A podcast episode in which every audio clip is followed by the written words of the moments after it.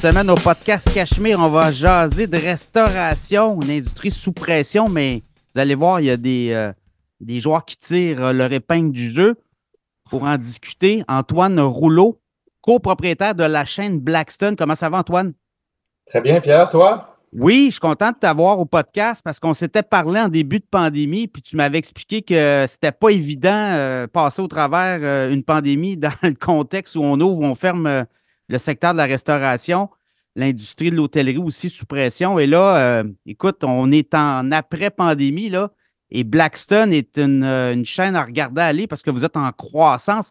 Parle-moi de peut-être là, ce qui s'est passé depuis deux, trois ans là, chez vous. Oui, absolument. Écoute, nous, quand on s'est parlé au début de la pandémie, euh, avril ou mai 2020, euh, dans ce coin-là, euh, depuis ce temps-là, on a ouvert un Blackstone à l'aéroport de Québec.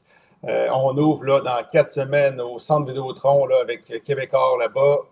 on ouvre à Place Laurier au mois d'octobre qui s'en vient. Euh, ça a été trois gros projets qu'on a levés pendant la pandémie. Donc, euh, on, nous, nous, on s'était retroussé les manches, puis on avait, comme je te dis, continué le plan, d'expansion qu'on avait. Euh, ça fait qu'on a deux, deux, ouvertures cette année en 2024, puis on a déjà trois prévues en 2025. Alors, je, je suis rendu en 2026 pour mes ouvertures.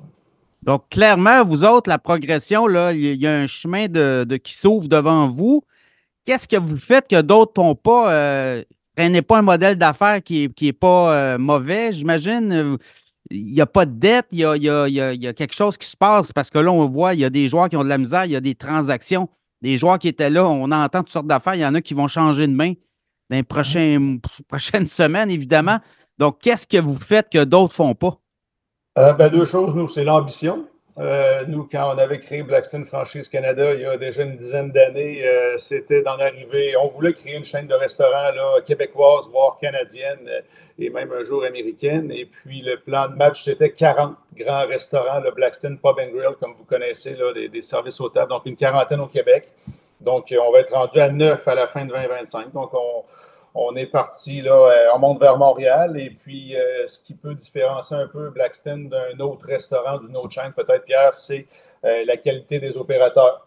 Nous, c'est 100% des franchisés opérateurs. Donc, la personne qui exploite son commerce ben, a mis ses sous et doit, et doit gagner sa vie avec son commerce. Donc, c'est peut-être un peu la différence entre des chaînes de restaurants très connues qui sont très corporatifs comme restaurants versus nous, où c'est 100% des franchisés opérateurs. Donc là, le plan de match, tu as, dit beaucoup de choses là-dedans. On va décortiquer ça. Écoute, le plan de match, là, vous êtes région de Québec, très axé sur la région de Québec. J'imagine que là, 2024, on, prend pied, on ouvre au centre Vidéotron, on ouvre à Laurier, Québec. Et 2025, on sort de la région de Québec. C'est ça un peu le plan? Oui, absolument. Comme je dis, les trois, les trois en 2025 qu'on va annoncer bientôt, c'est trois à l'extérieur de la région de Québec. Donc là, comme je te dis, il y en a un qui est vers l'est et puis après ça, on s'en va vers la région de Montréal. Blackstone, la marque. Je suis allé récemment chez Blackstone. Écoute, c'était plein, plein, plein. Il y a des soirées thématiques. J'imagine que le fait que votre franchisé ait les deux pieds dans le business, parce que c'est un prérequis, il faut qu'il soit là tout le temps. Là. C'est ça de la restauration. Si tu n'es pas là, euh, il arrive toutes sortes de surprises des fois aux inventaires. Euh, il peut manquer du stock. On a déjà vu ça par le passé. Donc, le fait que euh, vos franchisés sont disponibles sur place, j'imagine que ça aussi, ça, il y a un impact parce qu'on doit s'impliquer dans la communauté. J'imagine que le brand, puis ce que j'ai vu, euh, il y a de l'activité, on organise des trucs pour que la, communauté vienne et prenne pied ou s'implique dans, la franchise.